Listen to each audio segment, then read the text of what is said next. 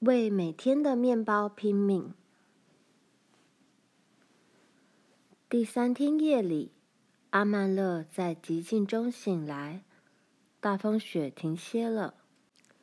酷寒中，他伸出手来，拿挂在椅背上的背心，取出他的表和一根火柴，看清楚现在的时间是将近凌晨三点钟。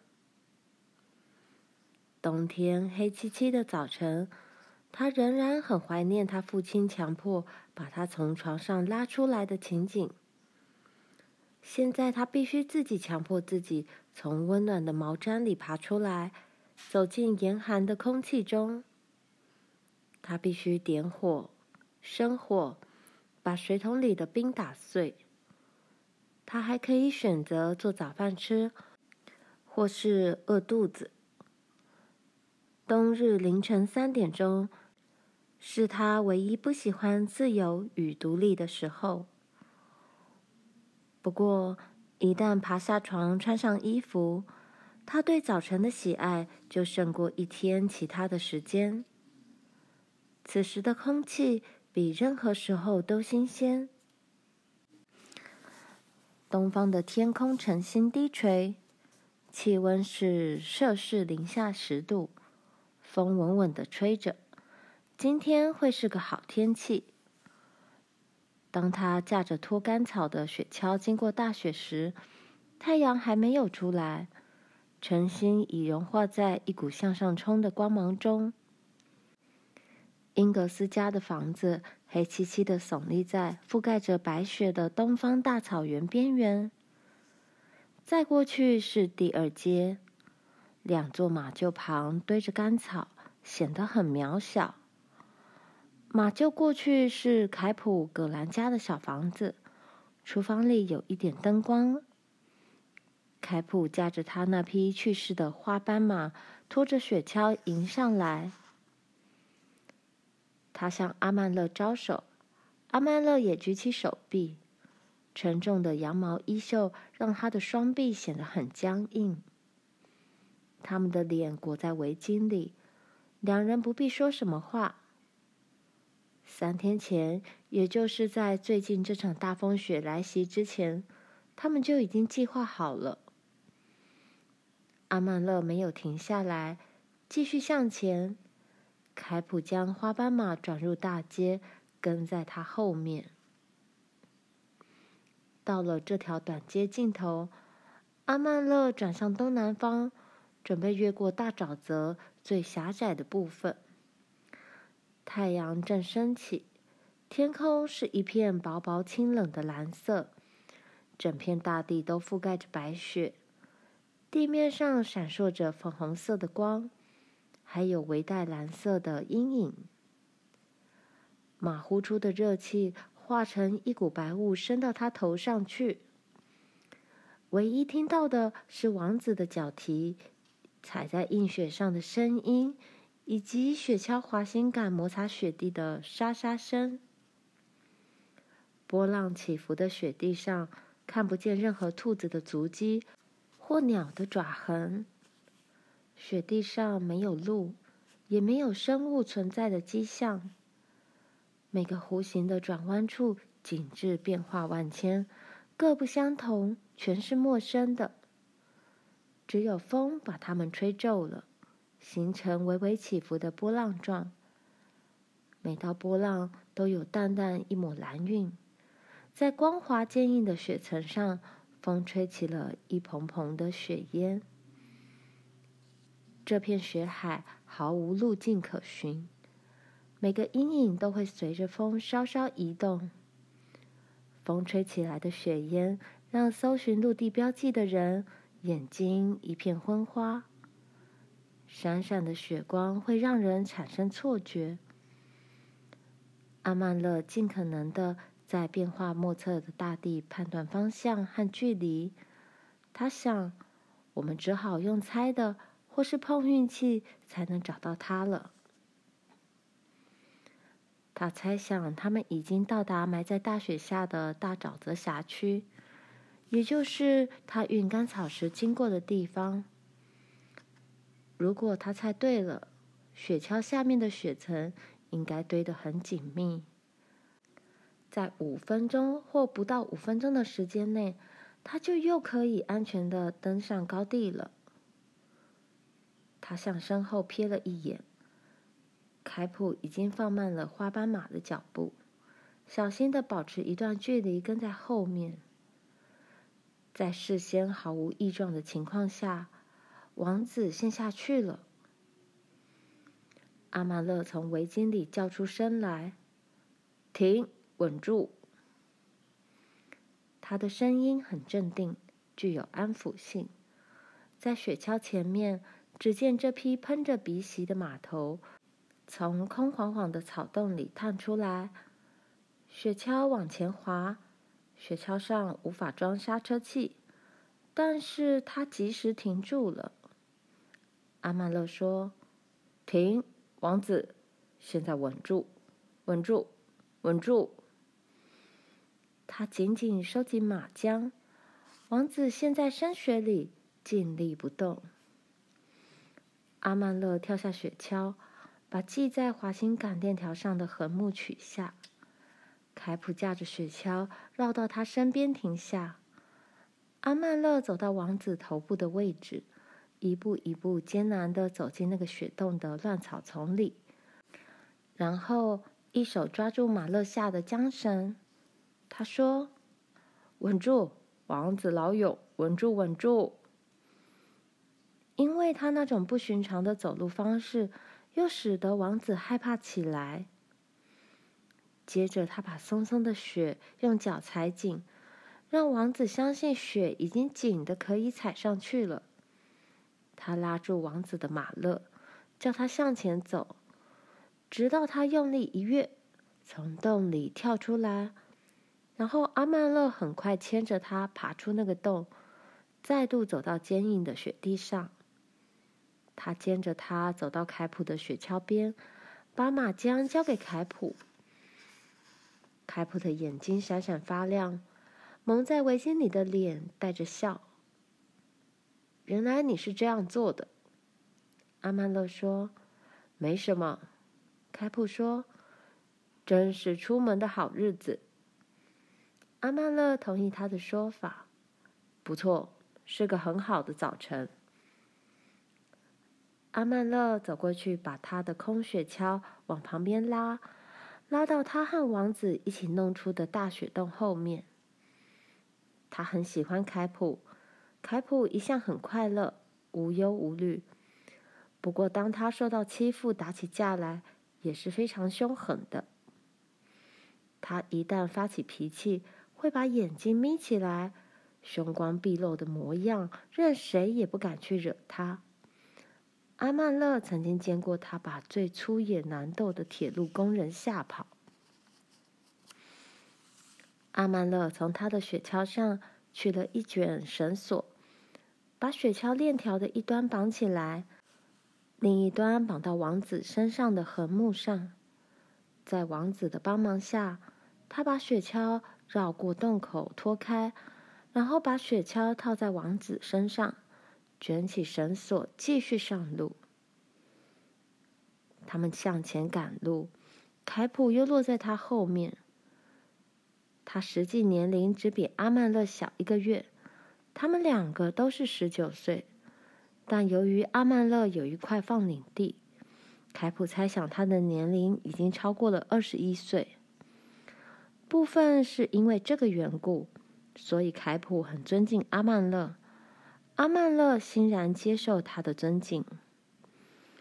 阿曼乐朝着太阳的方位领头走去，直到确定已经越过了大沼泽区，然后他转向南方，朝双子湖、亨利湖和汤普森湖而去。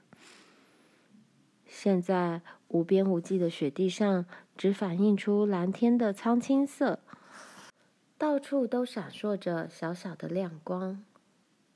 尖锐的闪光刺进阿曼勒眼睛，眼睛在帽子和围巾间紧密成一条缝。呼吸的时候，每呼气一次，他的围巾就胀了起来，但很快又被他的鼻子和嘴巴吸回去。他的手已冷得感受不到马缰了，因此他双手轮流握住缰绳，空出来的一只手则捶打胸部，让血液流动，保持温暖。他的双脚变得麻木时，他就走下雪橇，在雪橇旁边奔跑。急速跳动的心脏迫使热气窜进脚底，直到脚上发出刺痛、麻痹和火烧般的感觉，他才又跳上雪橇。他朝后面的凯普大叫：“以运动来暖身是最好不过了。”凯普叫着跳下雪橇。跟在阿曼勒旁边奔跑，我来加入你的暖身阵营。他们就这样一会儿跑，一会儿跳上雪橇，击打胸部，然后又跑。这时马儿也跟着轻快的奔跑起来了。有一次，凯普开玩笑的大叫：“喂，我们要这样跑多久啊？”阿曼勒回答。一直跑到我们找到小麦，或者是跑到地狱结冰。凯普叫道：“你现在就是在地狱上溜冰。”他们继续向前跑，高悬的太阳泼洒而下的日光似乎比风还要冷。天空没有云朵，但寒气却不断的加深。在某个不知名的小沼泽上。王子又陷进雪里去了。凯普赶上来，停下。阿曼勒把王子从雪橇上卸下来，牵他到坚固的雪地上，绕着雪洞把雪橇拖开，再把马套上。他问凯普：“前面看不看得见单独的一棵白杨树？”凯普答道：“没有，不过我的眼睛靠不住。”强烈的阳光使他们的眼睛触目所及都是黑点。他们重新把围巾围好，把结了冰会刺痛脸庞的部分挪开。在他们附近还有远远的地平线上，除了闪亮的白雪和酷冷的寒风之外，什么也看不见。阿曼勒说：“到目前为止还算幸运，只掉下去两次。”他站上雪橇，开始向前跑。忽然听到凯普的叫声，滑板马跟在王子后面，在转弯时陷了下去。凯普把他挖出来，踏着雪橇绕过那个洞，然后再套上马。他提醒阿曼勒：“以运动取暖最好。”在下一个突出点上，他们看见那棵独立的白杨树了。白杨树光秃秃的，显得很憔悴。雪覆盖着双子湖以及两湖间的矮树丛，在一望无际的白色大地上，只有这棵孤零零、光秃秃的白杨树顶伸了出来。阿曼勒一看见它，就赶快转向西方，远离双子湖四周的沼泽区。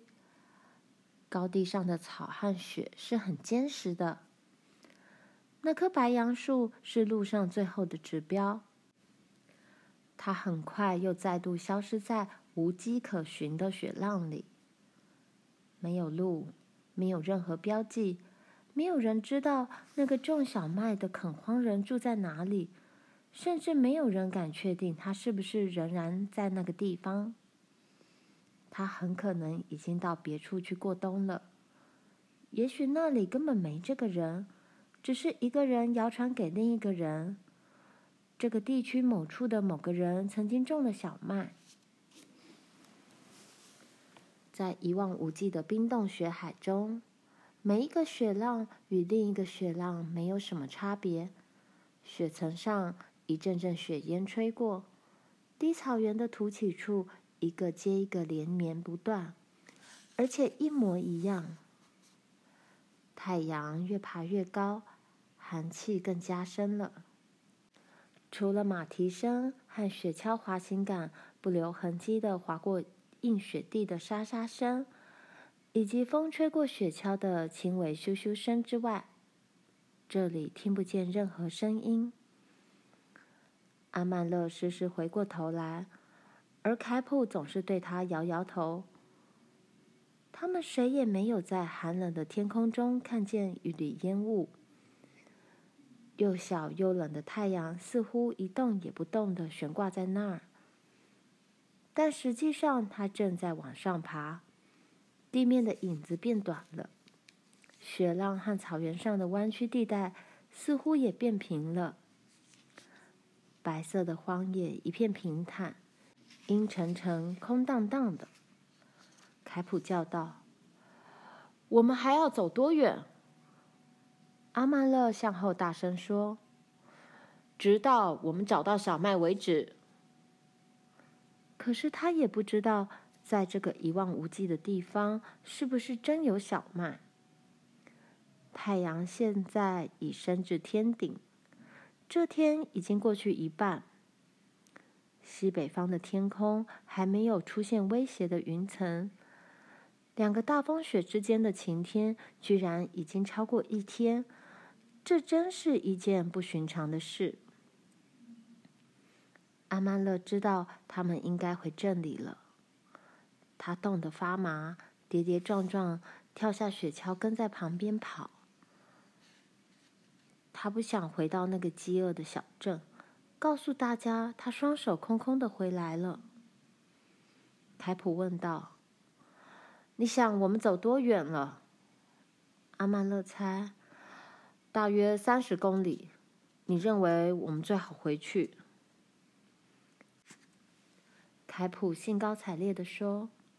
除非倒下去，否则绝不放弃。他们朝四周张望，他们正处在高地上。要不是因为风雪的闪光导致靠近地面的空气形成一层薄雾的话，他们也许可以看到三十公里以外的地方。但现在太阳直射下，看似平坦的草原凸起处，却被西北方的小镇遮住了。西北方的天空仍然晴朗。他们跺着脚，以手臂拍击胸部，从西到东搜索着这一片白色地面，并且竭尽所能的向南方望去。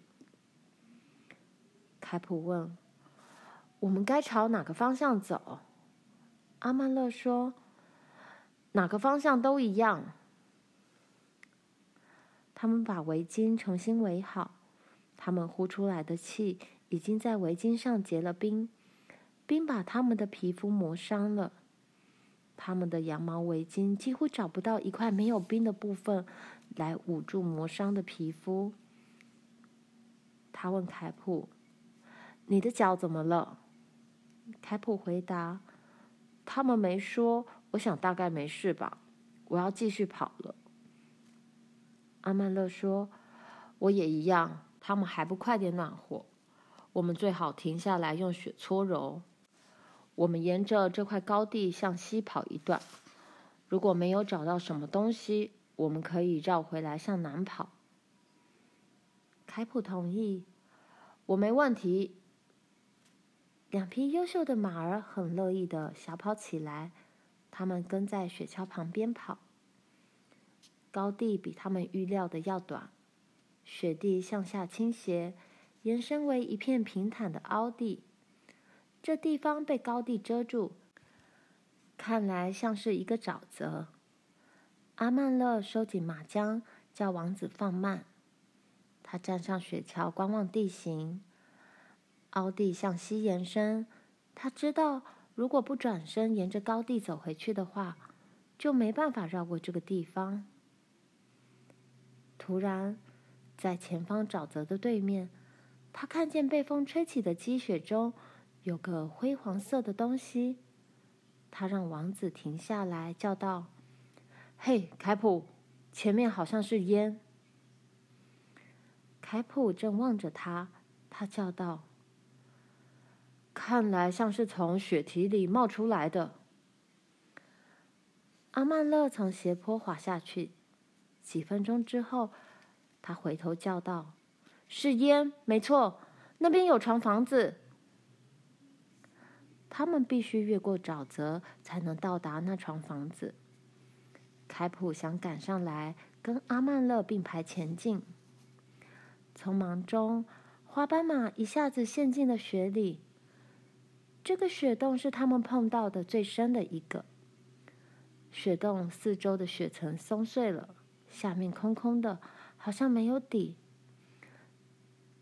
等他们把花斑马弄到坚固的雪地，并且开始小心翼翼的继续往前，阴影早已开始爬向东方。这股青烟的确是从一道长雪堤中升起来的，雪地上连一个标记也没有。但是等他们从南边绕个圈子回来时，他们看见雪堤里一道门前的积雪已被铲走了。他们驾着雪橇过去，高声喊叫。门打开，走出一个男子，他站在那里，显得很惊讶。他的头发很长，没有修刮的胡子几乎遮住了半张脸。他叫道：“嗨，嗨，请进，请进！你们从哪里来？要到哪里去？请进！你们会停留多久？哦，赶快进来吧！”他兴奋极了，也不等人家答话。阿曼勒说：“我们必须先安顿一下马。”这个人抓了件大衣穿上，走出来说道：“请过来，走这边，跟我来。你们两个是从哪儿来的？”凯普说道：“我们刚从这里来。”这个人带他们走到另外一道雪堤里的门前，他们边卸马边把自己的名字告诉他。那个人说他的名字叫安德森。他们把马牵入一个温暖的草泥马厩，马厩在雪堤下十分舒适。马厩的尽头是用柱子和一扇粗糙的门隔开的。小麦粒从一道裂缝里露出来。阿曼勒和凯普看着他，两人相视一笑。他们在门边的水井旁喂王子和花斑马喝水、吃燕麦。然后将他们系在安德森那对黑马旁边装满干草的马槽上。接着，他们随安德森走到雪堤下的屋里。这间房屋的天花板是由木条搭盖的，上面铺着干草。因为承担雪的重量，所以天花板有点凹垂。墙是草泥敷的。安德森将门打开一条缝，让光线透进来。他说：“自从上回那个大风雪，我还没有把堆在窗上的雪铲掉。雪积在西北方那个土地上，把我的房子遮住了，因此我这里很暖和，不需要多少燃料。总之，草泥屋是暖和的。屋子里相当温暖。”炉上煮着开水，房间里充满了水蒸气。安德森的晚餐放在靠墙边的粗木桌上。他叫他们把椅子拉过来，坐下来跟他一起吃饭。自从十月进镇买回冬天的补给品，他就没见过一个人。阿曼勒和凯普陪他一起坐下，津津有味地吃着烤豆。酸面饼干以及干苹果酱，热腾腾的食物和咖啡让他们全身暖和起来。他们的脚渐渐解冻，产生像火烫着般刺痛的感觉，因此他们知道自己的脚没有冻伤。阿曼勒向安德森提起，他跟凯普此行是要来买些小麦的。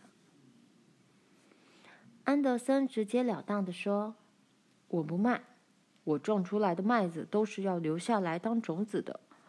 你们这个时候买小麦做什么？”他想知道，他们只好告诉他说：“火车停开了，镇里的人都在挨饿。”阿曼勒告诉他：“自从耶诞节以前，镇上有些妇女和孩子就没有好好吃过一顿饭。他们必须吃点东西，否则挨不到春天就要饿死了。安德森说：“那不关我的事，谁也没有责任去管那些毫无先见之明、不能照顾自己的人。”阿曼勒反唇相讥：“没有人认为你该负责，也没有人要你给他们任何东西。我们愿意付你一袋八角钱的高价，也省了你运去镇里卖的麻烦。”安德森说。我没有小麦可卖。阿曼勒知道他很坚决。这时，凯普插话进来，他那被寒风刮裂的红脸上闪过一抹淡淡的笑容。我们对你直话直说，安德森先生，我们已经说得很明白了。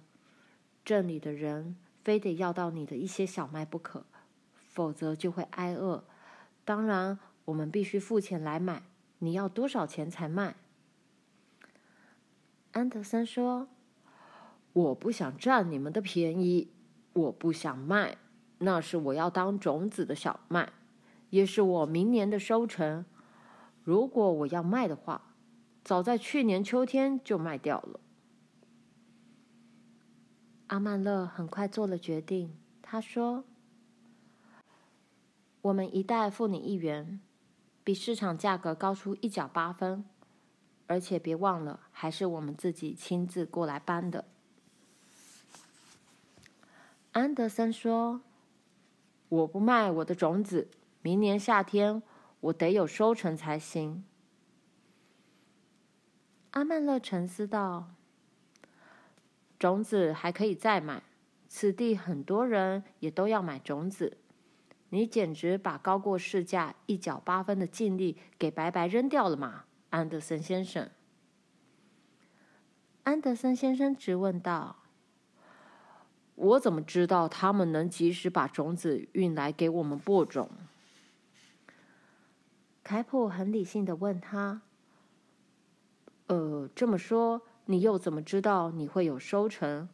说不定你拒绝这次现金买卖。”把你的小麦种下去，到时冰雹或蝗虫也可能把它们破坏掉的。安德森说：“这倒是事实。”阿曼勒说：“只有一件事是肯定的，那就是摆在你口袋里的现金。”安德森慢慢摇摇头：“不，我不卖。”去年夏天，我不要命似的翻了四十亩的地，我非得保留种子种到田里去不可。阿曼勒和凯普互望一眼，阿曼勒把他的钱包拿出来，他把一叠钞票放在桌上。我们付你一袋一元两角五分现金交易。安德森犹豫起来。然后他的视线离开了钱。凯普说道：“一鸟在手，胜过二鸟在林。”安德森不由自主又看了钞票一眼，接着他往后一靠，认真考虑起来。他搔搔头，最后他说道：“唉，我也可能另外种些燕麦。”阿曼勒和凯普都不说话，他们知道他的内心正在两者之间徘徊。如果他现在决定不卖，他就不会再改变心意了。最后，他决定说：“好吧，我让你们以那个价钱买六十袋的小麦。”阿曼勒和凯普很快的从桌边站起来。凯普说：“来吧。”我们把它装上雪橇，我们要赶好远的路才能到家呢。安德森一直要他们在此过夜，但是阿曼勒同意凯普的决定。他匆匆说道：“谢谢你，我们心领了。近来大风雪间的晴天往往只有一天，现在已经过了中午了，我们动身回去已稍嫌晚了呢。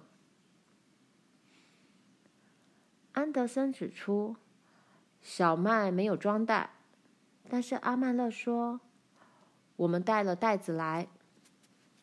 他们急忙到马厩去，安德森帮他们把小麦从谷物箱里铲出来，放进一个有平常两袋容量的袋子里，然后把袋子搬上雪橇。套马时，他们问安德森如何穿过沼泽最保险。可是，一来他没有在冬天越过沼泽的经验，二来又没有标记指引，他实在无法告诉他们，去年夏天他是在什么地方驾车通过沼泽的。他再一次劝他们：“你们最好留在这里过夜。”但是他们跟他说完再见。就开始往回家的路上走了。他们驾着雪橇，从长雪堤的房子走入刺骨的寒风里，还没有开始越过那个平坦的河谷，王子又掉进一个雪洞里去了。凯普的花斑马转个弯，绕过这个危险的地方。突然，花斑马脚下的雪一松，它发出一声惊叫，栽了下去。马的叫声好可怕！好一阵子，阿曼勒只能让王子稍微安静下来。接着，他看见凯普抓着吓到发狂的花斑马的马勒，跟马一起掉进雪洞里。花斑马跳跃挣扎，差点把凯普的雪橇也拖进洞里。雪橇在洞口边缘斜了一边，上面的小麦有一部分滑了下去。花斑马似乎安静下来了。阿曼勒问道：“没事吧？”凯普回答：“没事。”接着，他们忙了一阵子，各自在破雪洞和硬若铁丝的草丛中把马卸下来，在里面又踩又跺的给马弄出一块坚硬的立脚处来。他们爬出雪洞时，浑身都是雪。寒气已经冻到骨头里面去了。他们把两匹马都拴到阿曼勒的雪橇上，然后把凯普雪橇上的小麦卸下，把雪橇从洞口拖出来，再将六十公斤装的小麦袋一袋一袋堆上去，最后再套好马。他们麻木的手指已很难扣紧僵硬冰冷的皮带。阿曼勒再次小心翼翼地驾着雪橇越过这危险的沼泽区。王子又掉进雪洞，但幸运的是，花斑马没有掉下去。在凯普的帮忙下，没多久，王子又被弄了出来。这次以后，他们没有再遇到麻烦，顺利的爬上了高地。阿曼勒在高处停下。对凯普叫道：“你认为我们是不是该设法循着原路回去？”凯普说：“不要，最好直接朝镇里跑。我们已经不能再耽误时间了。”马蹄和雪橇在坚硬的雪层表面没有留下痕迹，唯一的标记就是那些他们曾经掉进去的零星雪洞。这些雪洞位于回程路上的东边沼泽里。阿曼勒朝西北方前进，越过覆盖白雪的广大草原。他唯一的向导就是自己的影子。草原中的凸起处都一模一样，在白雪覆盖下的沼泽只有大小之分。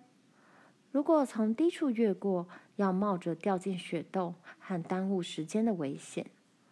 如果沿着高地隆起的地方走，则要多走几公里路。马匹已经有点疲倦了，他们害怕掉进隐藏在雪中的空洞，恐惧让他们更加疲倦。他们还是常常掉进薄雪层下面。凯普和阿曼勒必须把他们卸下，弄出来，然后。再重新套上雪橇，他们继续在刺骨的寒风中跋涉前进。马匹拖着沉重的小麦，已经累得跑不动了。由于马匹跑得不快，所以阿曼勒和凯普不能在雪橇旁边跟着跑。他们只有不断地走动，用力跺着脚，才能避免脚冻僵。他们还用力以手臂击打胸部。他们越来越冷，阿曼勒的脚踩在雪地上，已感觉不出震动。抓住马缰的手僵硬得无法张开。他把马缰套上肩膀，让两只手能自由活动。每跑一步，他就用手交叉捶打胸部，保持双手血液循环。凯普叫道：“嘿，阿曼勒，我们是不是偏北方了？”阿曼勒大声回答：“我怎么知道？”他们继续跋涉前进，王子又掉进雪洞，垂头丧气地站在那里。阿曼勒把他从雪橇上卸下，踩紧下面的雪，把他牵出来，再给他套上雪橇。他们爬上了高处，绕过一处沼泽的边缘，再走下来，越过另外一个沼泽。王子再度掉进雪洞里。凯普说：“换我来带路吧，这样你和王子可以少受一点痛苦。”阿曼勒说：“好啊，我们轮流带头跑。”就这样，这匹马掉下去，另外一匹马就领头跑；另一匹马掉下去，再换一匹马领头。太阳低垂，西北方的雾气越来越重。阿曼勒对凯普说：“到了前面那个高地，我们应该可以看到那棵独立的白杨树了。”过了一会儿，凯普回答：“是的，我也是这么想。”可是等他们上了高处，却什么也看不到。前面只是一片无限空旷的雪浪，和在西北方垂得低低的浓雾。他们望着前方，然后低头跟他们的马说话。他们继续前进，两人的雪橇靠得很近。当他们看见东北方那棵光秃秃的独立大白杨树的树顶时，落日在冰寒的天空中变成了一轮火红。此时，西北方的大风雪云层已清晰可见。低低的聚集在地平线上，蓄势待发。阿曼勒说：“他似乎已经发动攻势了，我早就注意到了。”凯普说：“我也是，我们最好暂时忘掉寒冷，在雪橇上坐一会儿吧。”阿曼勒说：“好的，我也需要休息几分钟。”除了催促疲倦的马跑快一点之外，他们什么话也没再说。凯普领头笔直地翻过高地，越过凹处，迎面遇上大风的尖牙利嘴。他们低着头，顶着风继续前进，直到花斑马再度掉进雪洞里。阿曼勒紧紧跟在后面，也跟着冲向那个隐藏的雪洞。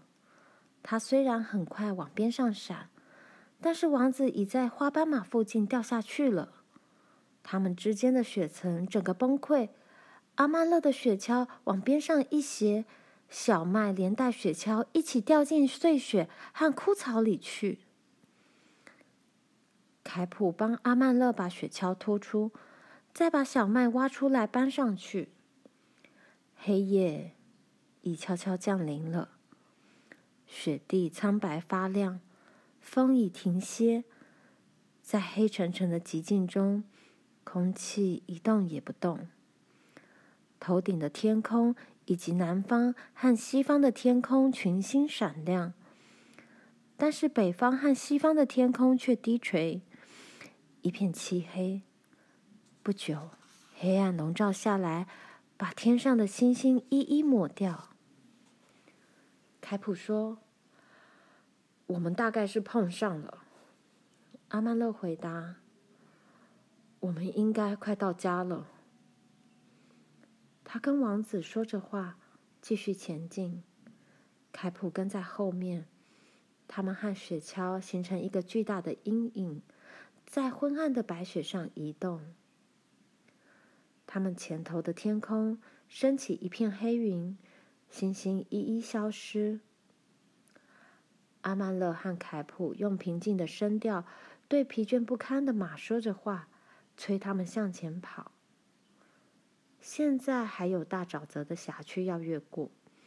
他们已看不见凸起的地方和凹下的地方，在苍茫的白雪中和微弱的星光下，他们只能隐约看见眼前的一小段路。